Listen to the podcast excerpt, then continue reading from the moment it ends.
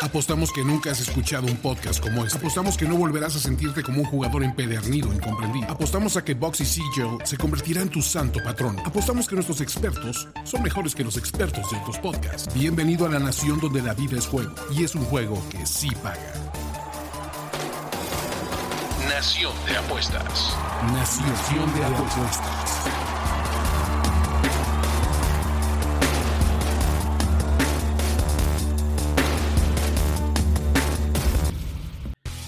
¿Cómo estás, Andrés Ornelas? Bienvenido a un capítulo más, una edición más de Nación de Apuestas. Hoy nos toca platicar sobre lo que ocurrió en la semana 5 de la NFL.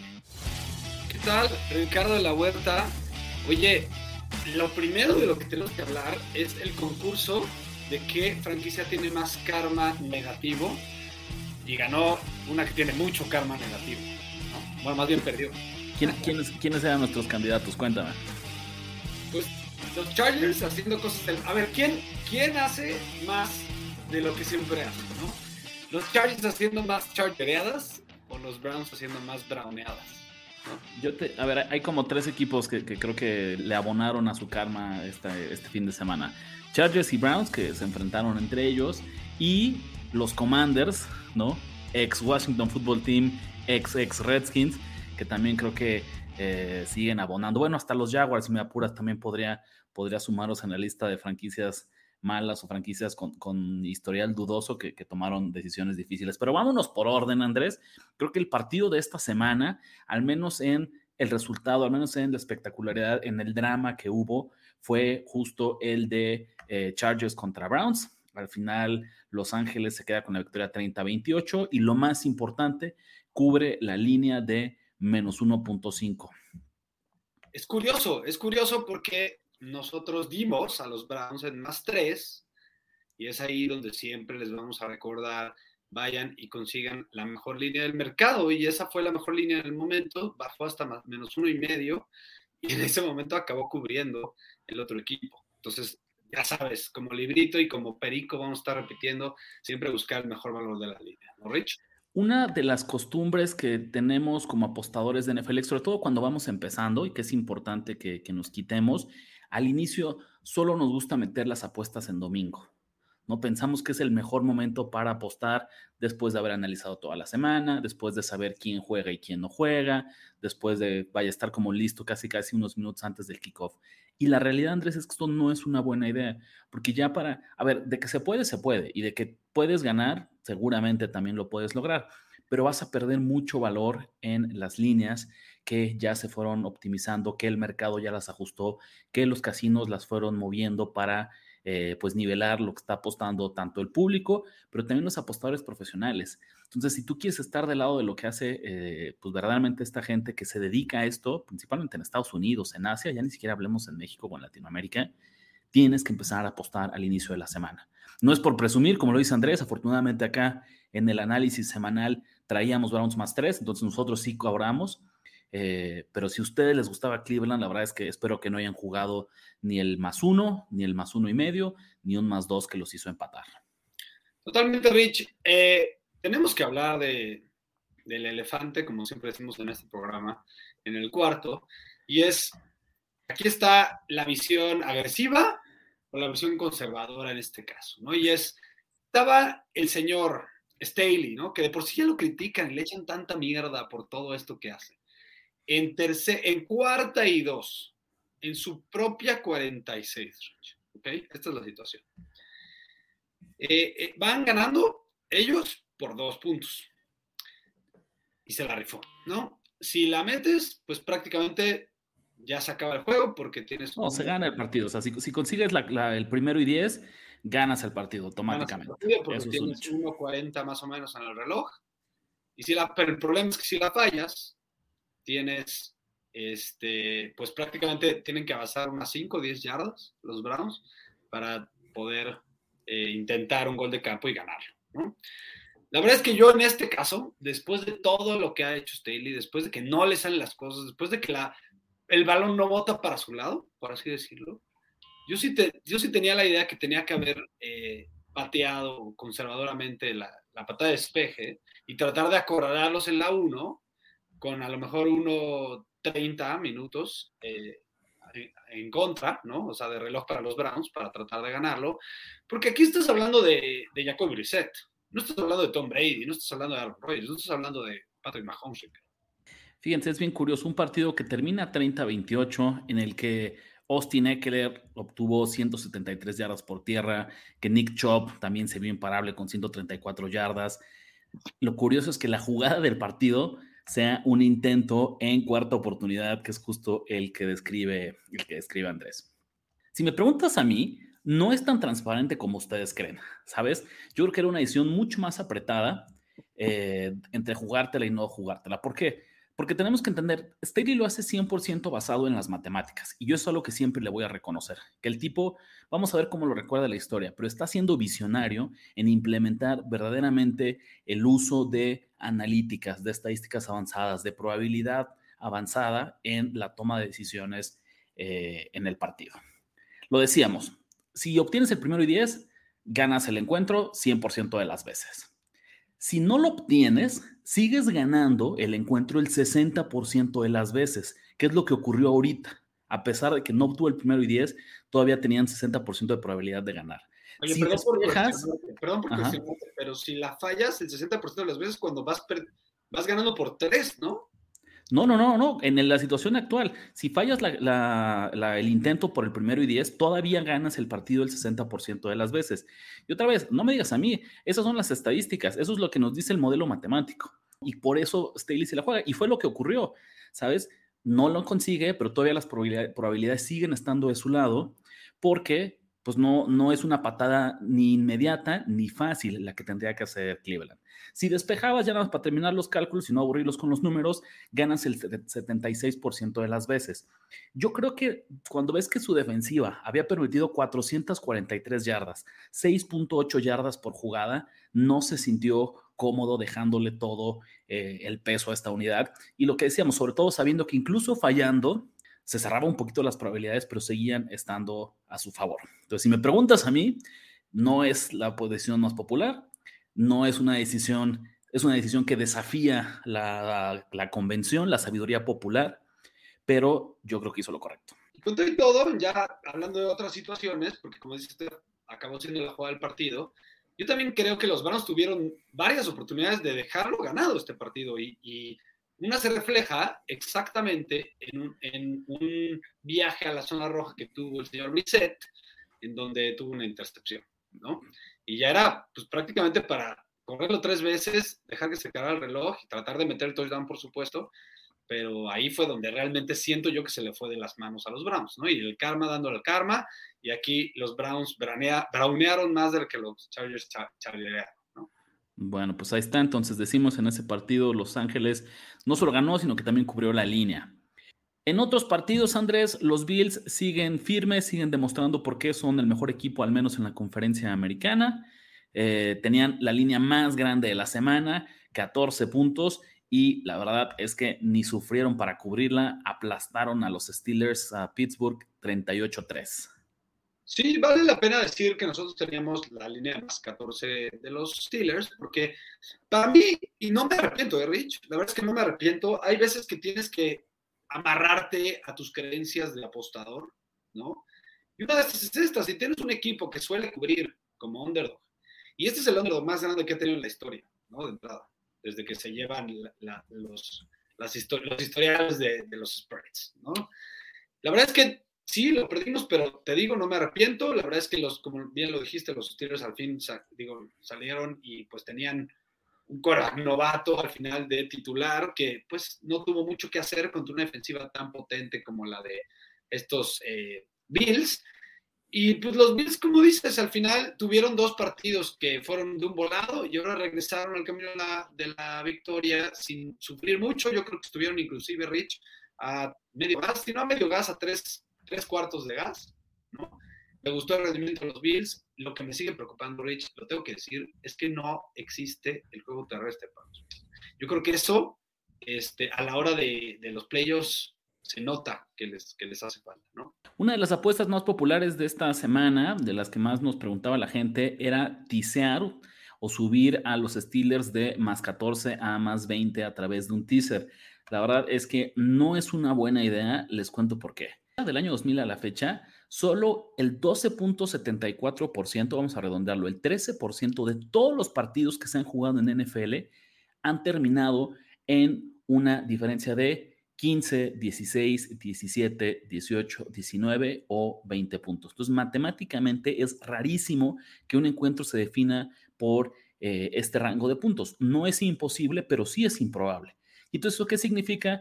Que era más probable que ocurriera una de dos cosas. O que Steelers no necesitara el teaser y cubriera la línea natural de 14 puntos, o que fuera aplastado y perdiera por más de 21 puntos, ¿Qué es lo que ocurrió.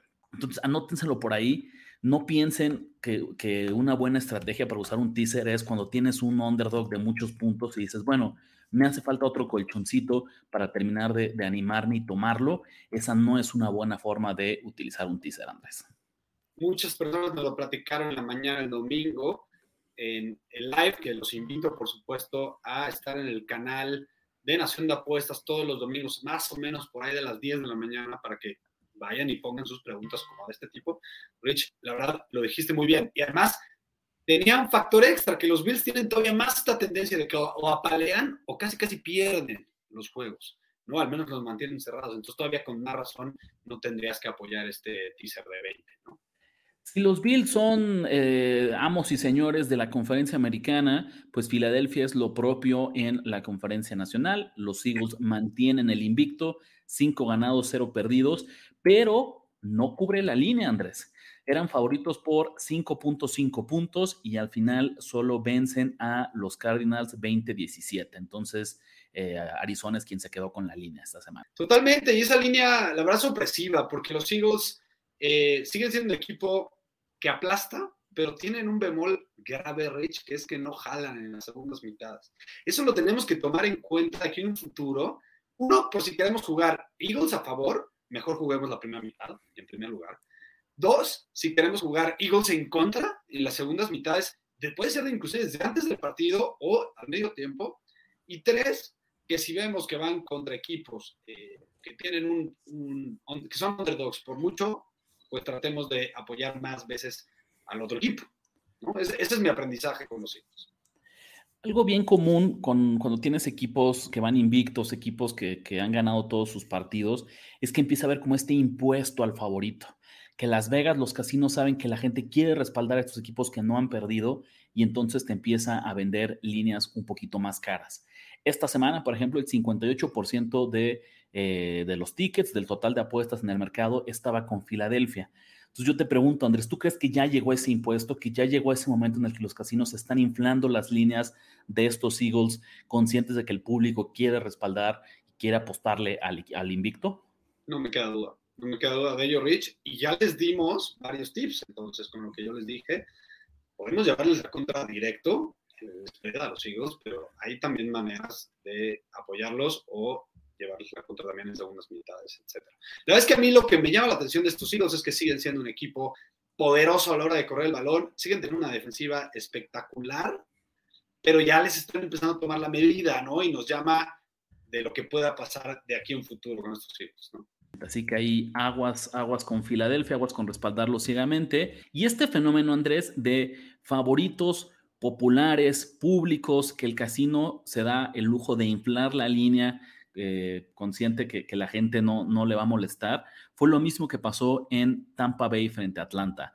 Los Bucks abrieron como favoritos de ocho y medio, se fueron hasta favoritos de diez y medio, Andrés, favoritos de doble dígito, y al final no cubrieron ninguna de las líneas, pues apenas ganaron por seis puntos, 21-15. Teníamos eh, un handicap en contra y un handicap a favor, estimado Rich, porque la tendencia decía que Brady era dueño y señor de los Falcons eh, eh, pues desde toda su carrera, ¿no? Entonces, tomamos eso en cuenta, eso es importante, pero también valía la pena tomar el punto de que los Falcons iban 4-0 contra el spread, ¿no? Yo creo que era una buena combinación de cosas, porque los, al final los Bucks no tenían que perder el partido y podían de todas maneras cubrir el spread los Falcons. Y fue así lo que pasó. A mí lo que más me gustó de todo el handicap, y por eso lo di en el grupo premium de la Nación, que pues de una vez los invito. Si están interesados en entrar a este grupo de PIX de la Nación de Apuestas, mándenos un mail a nacionapuestas.gmail.com con el país del que nos escriben y su teléfono, y ya con eso les damos los requisitos para entrar. Eh, ahí lo vi, porque además de que ya lo vi en 10 y medio, que fue el punto más alto de la línea, y además pasando por, sabemos que no es igual de crítico que el 3 y el 7, pero sigue siendo un número importante el 10. a mí me gustaba este factor de que los Falcons estaban invictos contra el spread, pero no solo eso, que es un equipo que no deja de luchar, que está luchando del minuto 1 al minuto 60, eh, y lo notamos, porque inclusive tuvieron una oportunidad de ganar este partido los Falcons, y prácticamente el arbitraje se las quitó Rich. Antes de entrar, Andrés, justo a que, a que platiquemos sobre esa jugada, tan tienes la razón de que la, el modus operandi de Atlanta es justo de no, no rendirse, de mantenerse en el partido, que son el equipo luchón de este año, que Atlanta iba perdiendo 21-0, ¿no? Iba perdiendo 21-0 eh, en el tercer cuarto, ¿no? Parecía que Tampa tenía una ventaja cómoda y logró meterse al partido y lo pone 21-15 y ya ahora sí viene justo lo que tú mencionas. En una de las últimas series, tercera oportunidad y cuántas ya las te digo, aquí está, tercera y cinco, Andrés, ¿no? Con tres minutos en el reloj, a un sack sobre Tom Brady que Jerome Boger, la cebra, el árbitro, se inventa una falta personal, una rudeza innecesaria, pero caray, Andrés, de esas que yo son de las que entiendo por qué luego la gente odia a Tom Brady, porque verdaderamente debe ser el castigo más débil, más forzado, más inexistente que he visto en muchísimos años en la NFL. Tenemos que decirlo, Tom Brady lo tratan mejor que a otros jugadores. ¿no? Aquí se notó totalmente porque esta fue de las tacleadas más legales, Rich, que he visto en toda mi vida. Simplemente lo agarró de la cintura y lo tiró al suelo. No puedo describirlo de otra manera, Rich. No sé de dónde eh, el, el, señor árbitro estaba borracho, estaba, no se puso los lentes, este, se tropezó en la mañana y se pegó en la cabeza. Tú dime qué le pasó a este señor para inventarse este castigo, porque sí tenía que haber dado la oportunidad a los Falcons a poder sacar este partido. Ya si los sacaban no, pues ya era otra cosa, ¿no? Fíjate que en, en, la NFL, al menos creo que acá en México, en Latinoamérica, no hablamos tanto de los árbitros como en otros deportes. No estamos tan familiarizados, no conocemos de nombre y apellido prácticamente ningún, ningún referee, ninguna cebra. Pero anoten este, ¿no? Jerome Boger porque les juro que no es la primera vez que tiene este tipo de decisiones, que si su equipo va a tener un partido en el que esté oficiando este señor, tengan cuidado, crucen los dedos, recen, pídanle a quien ustedes quieran que no haga de las suyas, porque verdaderamente no sé cómo es que este señor tiene chamba, tiene trabajo en la NFL. Totalmente, porque dices que no es la primera vez que le pasa, estimado Rich. Entonces, tú me contaste que había otras situaciones que el señor ya había tenido polémicas de este estilo oye, que la NFL haga algo, al respecto. Digo, en la, FIFA estamos constantemente pidiendo que corran a los árbitros. No entiendo por qué aquí no se tienen este tipo de errores tan flagrantes.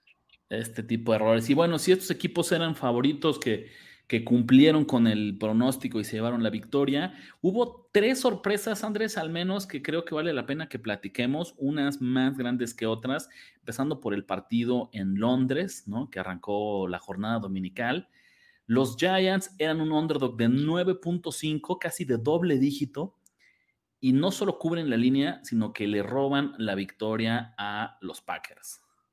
Espectacular lo que pasa en ese partido.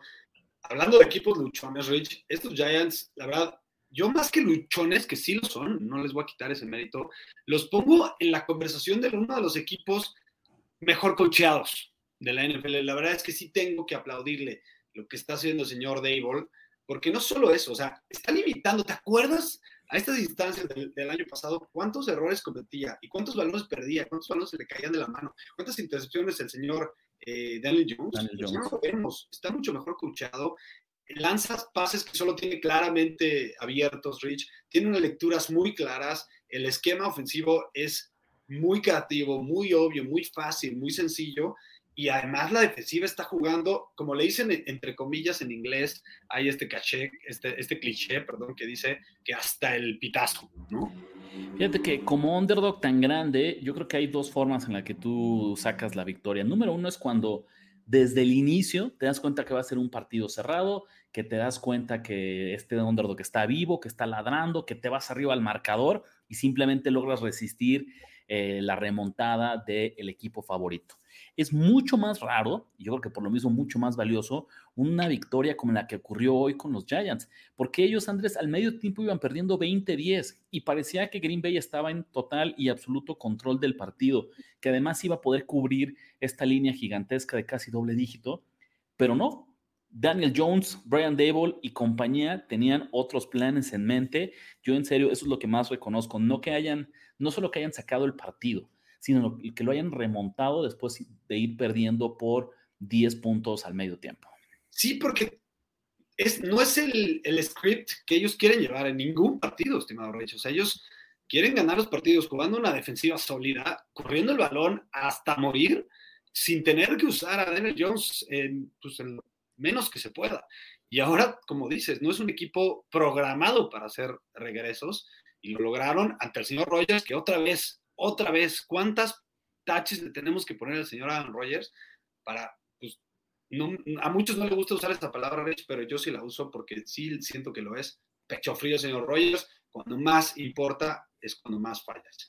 No sé si se levantaron a ver el partido, pero tienes toda la razón, ¿sabes por qué? Porque el partido justo termina con una serie de primera y gol eh, para los Packers. Y los Giants los detienen en cuatro jugadas, las últimas dos, un play calling, una, una selección de jugadas terrible, dos pases que fueron desviados en la línea, o sea, ni siquiera le dio oportunidad a sus receptores ni intentar eh, atrapar el touchdown de, la victoria. Todo mal con Aaron Rodgers, todo mal con eh, el head coach, ¿no? La verdad es que sí, nos quedó a deber muchísimo Green Bay y la verdad creo que tiró un montón de teasers, un montón de parlays, un montón de apuestas este fin de semana. Todo mundo eh, jurábamos que Green Bay iba a tener una victoria cómoda en, Londres. Entre ellos varios teaser masters, ¿no? Por no, Por no exactamente.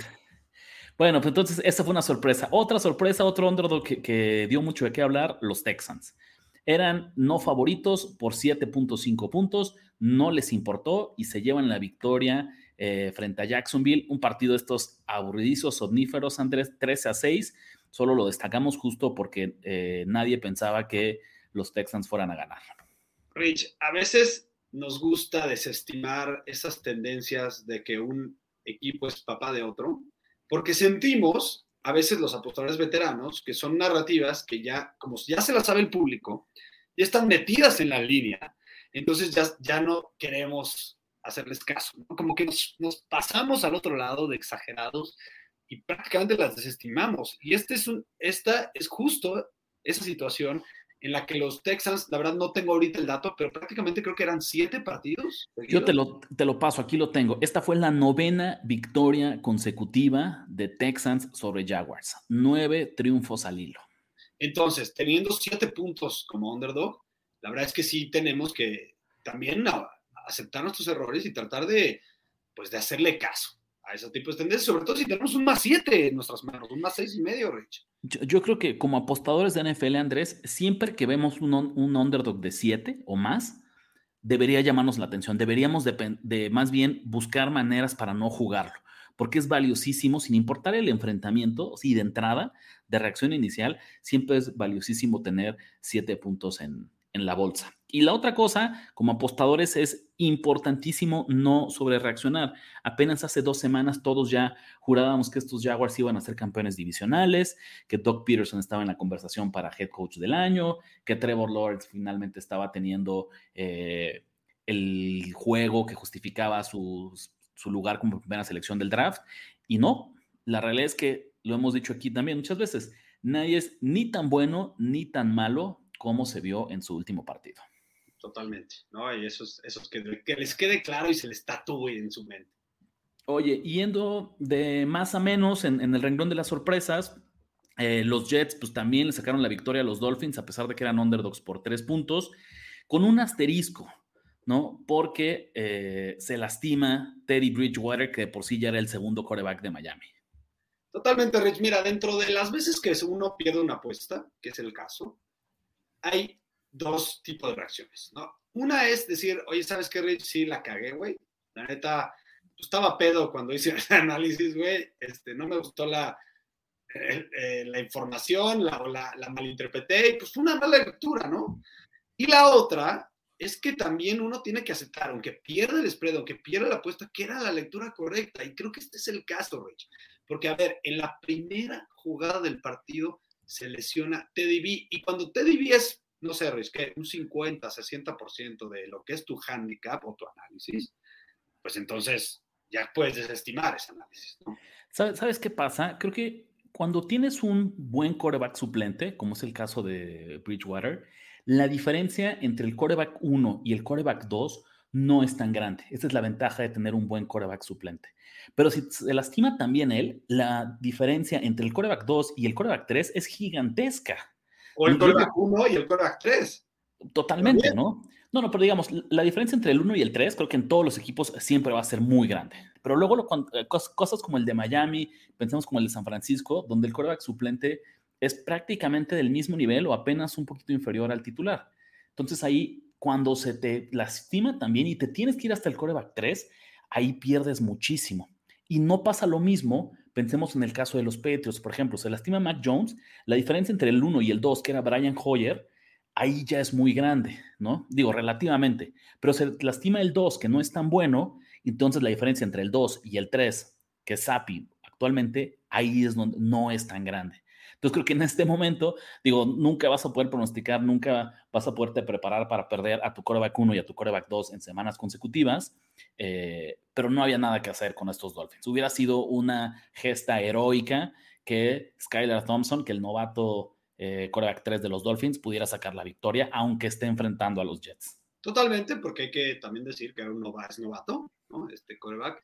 Pero además yo sí, yo sí casi, casi, no te voy a decir que, que lo rompí, pero prácticamente di por perdido mi ticket que tenía metido, de verdad, este, porque pues mi handicap, te digo, valió madres en el momento en que te dijeron que te vi no regresaba. Dicho esto, en algún punto del partido con todo y todo ya lo dijiste, casi hacen la heroica. Sí, hubo, se mantuvo cerca. Ya, ya al final, el marcador final es un poquito más, más disparejo, pero hubo momentos en los que Miami como que quería regresar, como que se acercaba un poquito, como que hacía sufrir a estos Jets, que pensábamos que estaban a, a un error de, de, conseguirlo, pero pues al final cierran anotando 21 puntos sin respuesta y con eso ya ponen el último clavo en el ataúd de los Dolphins. Lo que sí es probable que tú y yo vamos a estar muy, muy eh, atentos a las líneas de los Jets porque es muy probable que, que les llevemos la contra, ¿no? Oye, a ver, y hablando de sorpresas, hubo un partido que dejamos fuera, que fue el caso de Cowboys y Rams. Aunque los Cowboys eran underdogs por 5.5, pues la verdad es que ganaron de principio a fin, ¿no? Estuvieron arriba en el marcador y lucieron dominantes. Deberíamos considerarlo, pero deberíamos considerarlo como una sorpresa, Andrés. O sea, hicimos mal, ¿no? O sí, o sí fue, fue inesperado que Dallas se quedara con la victoria. Por ahí digo yo que Cooper Rush lo sabe ganar. 5-0 contra el spread y, y resultado directo, ¿no? Qué impresión. Pero lo que dices es, tienes un punto, eh, nosotros nos gustaban los Rams, sobre todo porque pensábamos que estábamos sobreestimando a los Cowboys. Y al final los Cowboys ganan a base de su defensiva. Sabes que Cooper Rush hizo poco, hizo igual que en otros partidos que ha tenido, las jugadas necesarias para ganar, no le vamos a quitar crédito. Están teniendo un juego terrestre interesante, que tampoco es el más potente, pero están sabiendo sacar los partidos a base de presionar al contrario, a base de, de robarles el balón y de no cometer errores, que eso es algo que me ha sorprendido mucho de estos Cowboys que son famosos por tener la mayor cantidad de castigos durante los partidos, ¿no?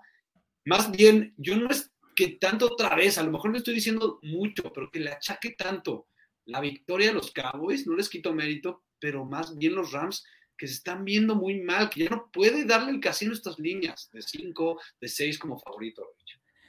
A ver, Andrés, ahí te va la pregunta. Cowboys tienen un récord de 4-1, ¿no? Han ganado las cuatro salidas, como si fuera beisbolista, los cuatro partidos de Cooper Rush.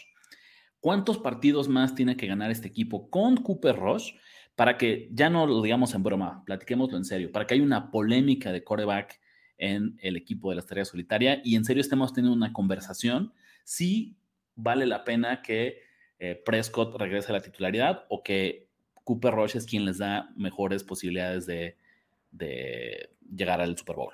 Desafortunadamente para los Pandas, los Cowboys que sí desean que Cooper Rush se quede, yo creo que no hay ningún escenario en esta temporada regular para que pase a eso. La verdad, yo creo que. Acuérdate que los Cowboys son así, ¿eh? Ellos aman a sus jugadores. Ellos no quieren, no. Solo les gustan sus jugadores. Ellos, a los que contratan y los que les pagan, los aman. Y si no, pregúntales, porque ahí está Zeke, ahí están varios.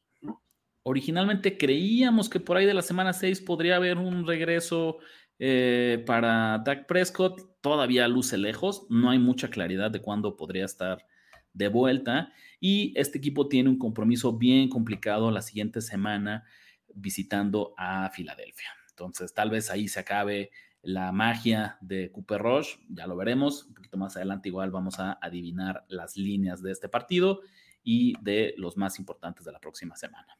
Venga, Andrés, pues bueno, el último partido de esta, de, este, de esta sección de resumen, los Washington Commanders frente a los Titans. Ustedes se van a preguntar por qué demonios quieren hablar de ese partido que nadie vio entre dos equipos medio malos y que la verdad no pintan dos equipos a la baja para esta, para esta temporada. La razón es muy sencilla, me parece un caso de estudio muy interesante, Andrés.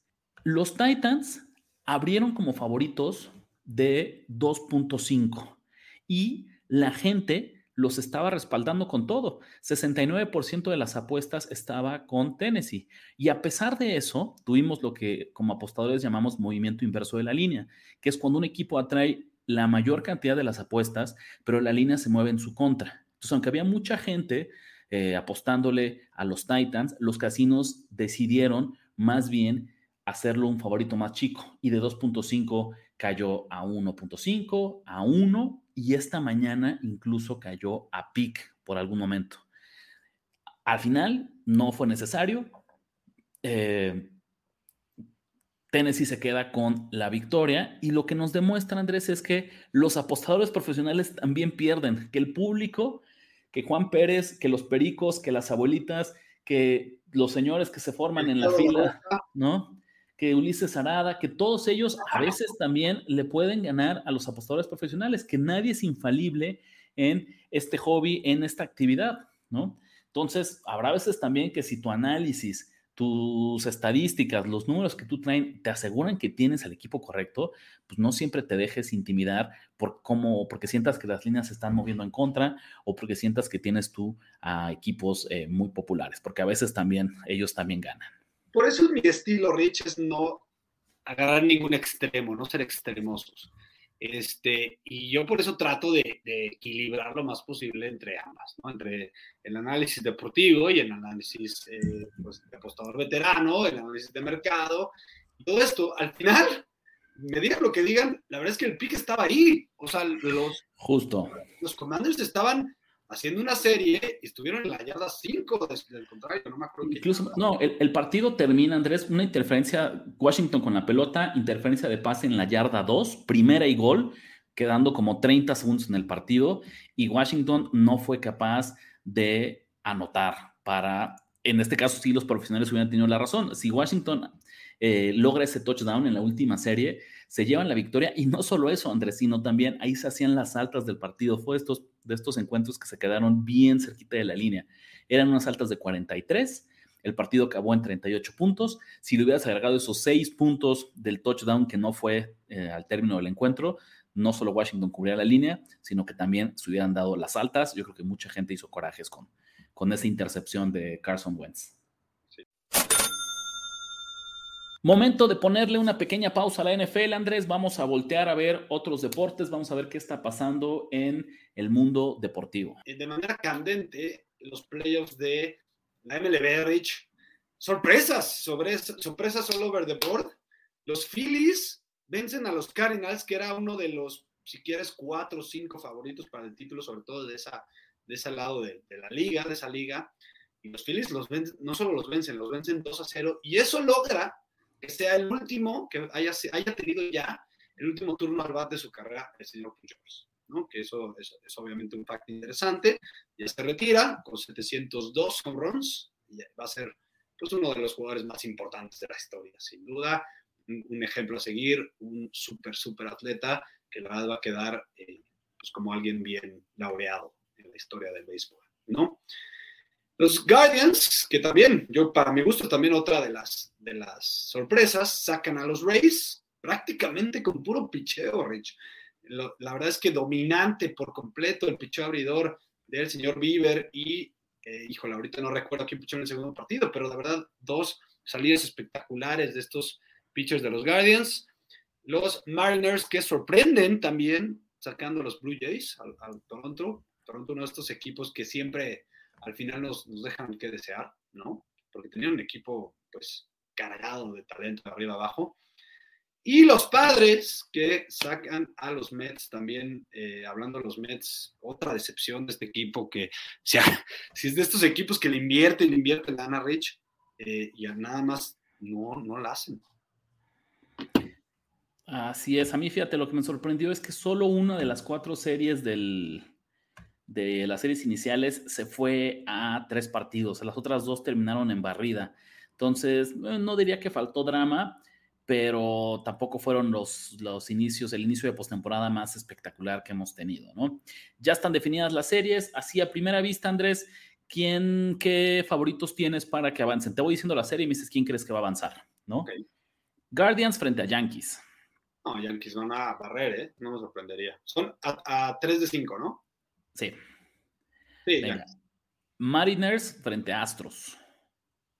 Astros, y sin ningún problema. Ese es, mira, creo que estos Mariners ya superaron las expectativas de lo que pensaban que iban a hacer esta temporada. Obviamente, Julio, la historia de Julio Rodríguez ha sido un gran éxito, una gran sorpresa, pero yo creo que aquí se queda. Perfecto. Siguiente serie, Phillies frente a Braves de Atlanta. Esta está buena y yo creo que esta se va a ir a cinco partidos. Eh, yo creo que la ventaja la tiene Atlanta por el pitch abridor y por el bullpen. Yo creo que tienen una gran, gran ventaja en el bullpen. Ambos tienen buenos bats, pero todavía también los Braves tienen mejores bats que los Phillies. Y creo que aquí en la Liga Nacional tenemos duelos un poquito más parejos, al menos en, el papel. El último, Padres de San Diego frente a los Dodgers de Los Ángeles. Este va a estar más parejón, pero al final confío mucho más en el poderío y en la experiencia y en, pues ya, esta ventaja que tienen ya los Dodgers en, en playoffs que en los padres que se vieron muy bien esta serie contra los Mets, pero no es lo mismo jugar contra los Mets que contra los Dodgers en playoffs. Qué triste en este momento la suspensión, el errorzazo que cometió Fernando Tatís, porque este roster, este lineup de, de San Diego sería espectacular. Sería un bat súper poderoso que en serio podría ponerlos a competir y que en serio eh, no sería descabellado pensar que este sería el año en que los padres llegan a la Serie Mundial. Sin embargo, pues el dominicano está afuera, ¿no? Eh, digo, no, no es que le falte talento al, al line-up de, padres, pero pues nunca está de más, sobre todo en, los en la postemporada, eh, no te puedes dar el lujo de, no jugar con tus mejores hombres. Venga, en fútbol, ¿qué tenemos? ¿Cómo fue la actividad de fútbol europeo este, este fin de semana, Andrés? Una sorpresa interesantísima en la Premier League, que es que el Arsenal sigue de líder, porque además venció nada más y nada menos que al Liverpool 3-2. Liverpool en plena caída, Rich, en plena crisis, 3-2 eh, perdió, sigue clavado en el décimo lugar el Liverpool ya. Obviamente, yo creo que esperamos un rebote tarde o temprano, pero sí está preocupante por ahora la situación del Liverpool. Y el Manchester United, que gana, y Ronaldo, interesante, mete su gol número 700. Eh, el, el, Manchester United como tal se mete al lugar número 5 de la Liga Premier. Nos pasamos a Italia. El Napoli sigue de líder, apalea a un equipo chiquito, de Cremonese y la Juve pierde contra el Milan 2-0, uno de los partidos más interesantes del año normalmente en la Serie A, y se queda la Juve en octavo lugar, eh, con dos perdidos en los últimos tres partidos. Y bueno, hay otra vez Champions esta semana, por ahí vayan y revisen, porque ya está arriba, si ustedes están escuchando esto el lunes, ya está arriba el video de los picks de la Champions League en el canal de YouTube de la Nación de Apuestas. Normal, es el espejo, acuérdense, esta es la vuelta de la jornada pasada, Madrid contra Shakhtar, PSG Benfica, Barça contra Inter y Napoli Ajax entre los juegos interesantes.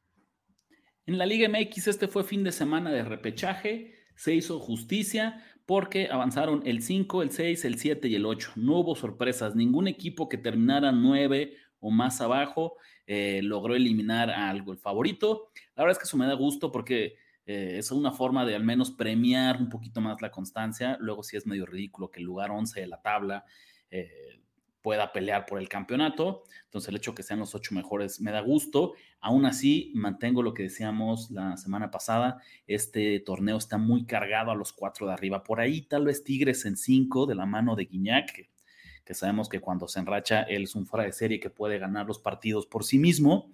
Pero si no es el caso, América, Monterrey, Santos e incluso Pachuca me parece que están eh, por arriba del resto. Entonces también sería, si hablábamos de justicia, pues sería todavía más justo que del 1 al 4 sean quienes avancen a las semifinales.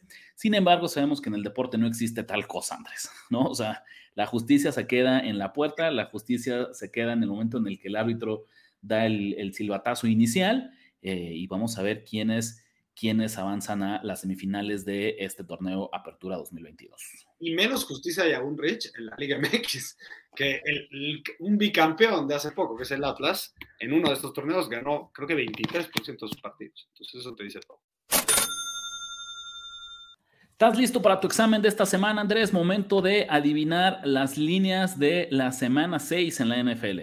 Venga, que la semana pasada fue una de mis más flojitas, entonces estoy listo, venga. Ok, nos vamos a saltar el partido de eh, el jueves porque estaba medio malito. Vamos a arrancar con este, Andrés, ya lo tengo. New England Patriots visitando a los Cleveland Browns. Yo tendría a los Browns en menos cuatro y medio, Rich. Browns menos 2.5, ¿no? El casino, Las Vegas, los apostadores no le creen todavía a Cleveland para que sea favorito por más de un gol de campo. Totalmente.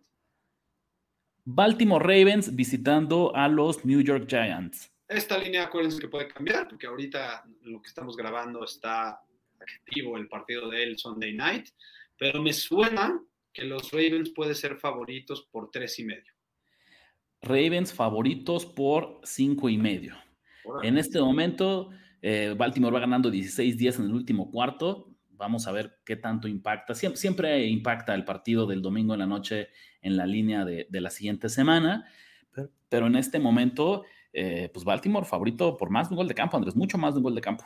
Sí, no, la verdad me sorprende esta línea. No pensé que los casinos le iban a dar tanto crédito a los Reyes, ¿no? Que están sufriendo ahorita para ganar un partido adicional. Pero me parece muy justo porque tampoco debemos sobrereaccionar a la victoria de los Giants. Los Giants o sea, sé que, tienen un récord asombroso de 4 y 1, Andrés, pero estoy yo lejos de estar listo, ya ni siquiera de ponerlos en playoffs, de considerarlos un buen equipo. Yo tal vez, si soy optimista, te diría que son un equipo promedio. Totalmente. Minnesota Vikings visitando a los Miami Dolphins. No sabemos quién va a ser el coreback titular de estos Dolphins. Ay, mira, esta línea no me sorprendería si no está activa por la mayoría de la semana hasta que anuncien quién es el titular de los Dolphins. Yo creo que va a acabar siendo Teddy B. Entonces, esta línea yo la calculo en los Dolphins en menos dos y medio. Dolphins más tres lo cual me hace pensar, Andrés, de hecho es, un buen punto el que tocas, porque los casinos cuando hay lesiones de coreback, pues no están obligados a, publicar una línea inicial, muchas veces se esperan hasta tener un poquito más de claridad, les valió madres, sale ya la línea inicial y los Vikings son favoritos por tres puntos a pesar de jugar como visitantes. Tampa Bay Buccaneers visitando a los Pittsburgh Steelers. Tampa Bay menos ocho y medio. Cerca, esta es la que has estado más, más atinado. Tampa Bay menos siete y medio. Ok. Está bien. Aquí, pues otra vez, siempre que veamos a, Pittsburgh como underdog va a ser muy atractivo. No sobre reaccionemos a lo que ocurrió la semana anterior.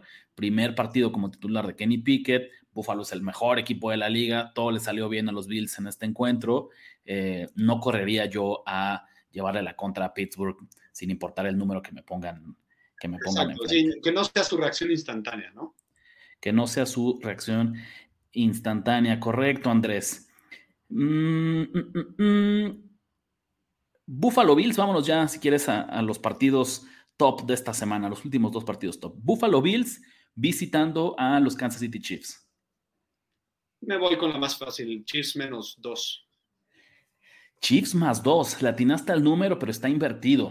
Entonces, imagínate, eso, es curioso porque nos dice, la verdad es que creo que eh, la cancha de Kansas City es de las que todavía pesan mucho en la NFL, ¿no? Creo que son de los estadios de local que, la afición hace su chamba y le pone un ambiente complicado al, visitante. Entonces, esta línea me sorprende porque si a bote pronto nos diría que en un campo neutral, Las Vegas piensa que los Bills son mejores como por cuatro, cuatro y medio puntos. Sí, es, es, Y que si el partido se jugara en Búfalo, la línea estaría más o menos en seis, seis y medio.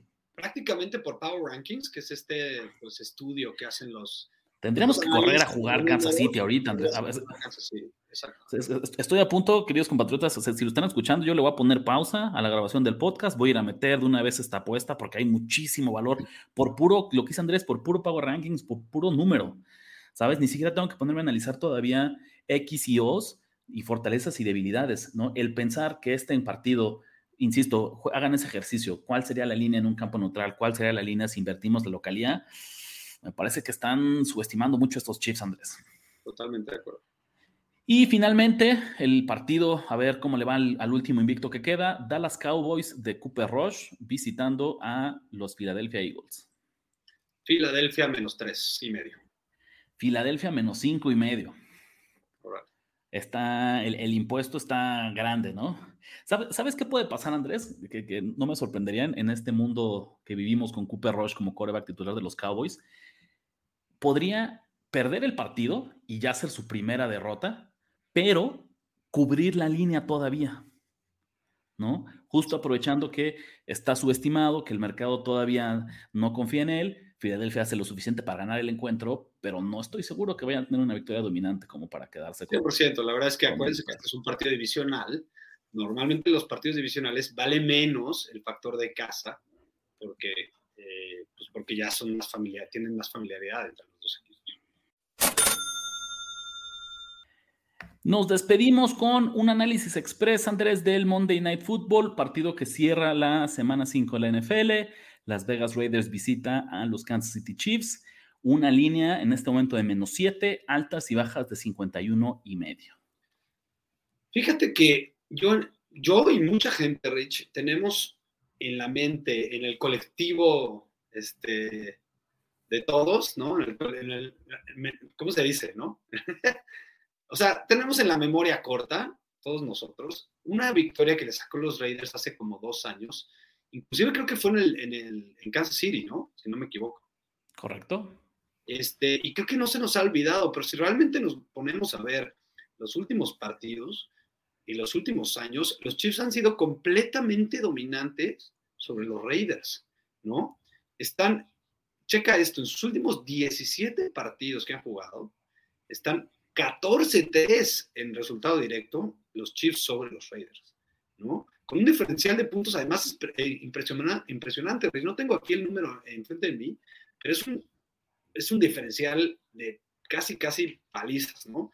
Pero además, en los últimos ocho partidos que han jugado estos dos equipos, los Chiefs están 6 y 2 contra el spread. La verdad, yo creo que estamos ahorita, eh, es, un número clave además, ¿no? Sí, yo sabemos que es un número, digo que es un partido divisional, sabemos eh, que podría ser más peleado según algunas personas. Yo de verdad no me la creo. Yo creo que los Chiefs son de verdad un equipo por mucho eh, superior a los Raiders y no tengo ningún problema de tomar el menos 7. De verdad no me asusta. No sé qué piensas tú. Yo siempre les voy a recomendar, ¿no? Cuando tengamos un favorito, aunque coincido con Andrés que, que es un equipo superior, eh, teasearía Kansas City. Otra vez, siento que somos disco rayado pronosticando un teaser en, partido de lunes por la noche, pero nos ha funcionado muy bien las últimas semanas. Entonces repetiría la fórmula eh, y les dejo una estadística bien interesante. En su carrera como head coach de los Chiefs, Andy Reid tiene una marca de 7 ganados, 2 perdidos y un empatado contra el spread. Una efectividad del 70%, Andrés, cubriendo la línea en partidos de Monday Night Football. Buenísimo. La verdad, sí, la verdad es que Andy Reid siempre es bueno cubriendo el spread normalmente. Venga, pues ahí está Andrés, con esto cerramos, nos despedimos de esta semana 5 de la NFL, se nos está escurriendo entre las manos una temporada más, ya estamos más allá del primer cuarto de temporada, en un abrir y cerrar de ojos estaremos a la mitad, empezaremos a tener claridad de quiénes llegan a playoffs, eh, así que disfruten esta temporada, Andrés, disfruten los partidos que nos quedan porque poco a poco se nos está escapando. Acuérdense que está este está ahorita las redes sociales de la Nación, ¿no? Nación Apuestas en Instagram, en Facebook y en Twitter. Está también nuestras redes personales, Andrés Ornelas H en TikTok y en Twitter, Andrubis en Instagram, está R de la de 7 en Twitter para Ricardo. Bueno, ahí estamos. Lo que ustedes quieran consultar, platicar, molestar, trolear, ahí estamos. Suscríbanse donde quiera que escuchen este podcast, háganos revisiones también donde aplique, donde puedan calificarlo, se los vamos a agradecer muchísimo. Nos vemos la próxima semana y acuérdense que la nación ha hablado. Nación ha hablado. Ya escuchaste los pics que pagan en grande y engruesan tu cuenta. Ahora recomiéndanos, comenta en nuestras redes y haznos crecer como tus ganancias. Nación. Nación de apuestas. Nación de apuestas. Conducción. Ricardo de la Huerta. Ricardo de la Huerta. Y Andrés Ornelas. Y Andrés Ornelas. Producción y voz en Antonio Sempere. Antonio Sempere. Un podcast de finísimos.com.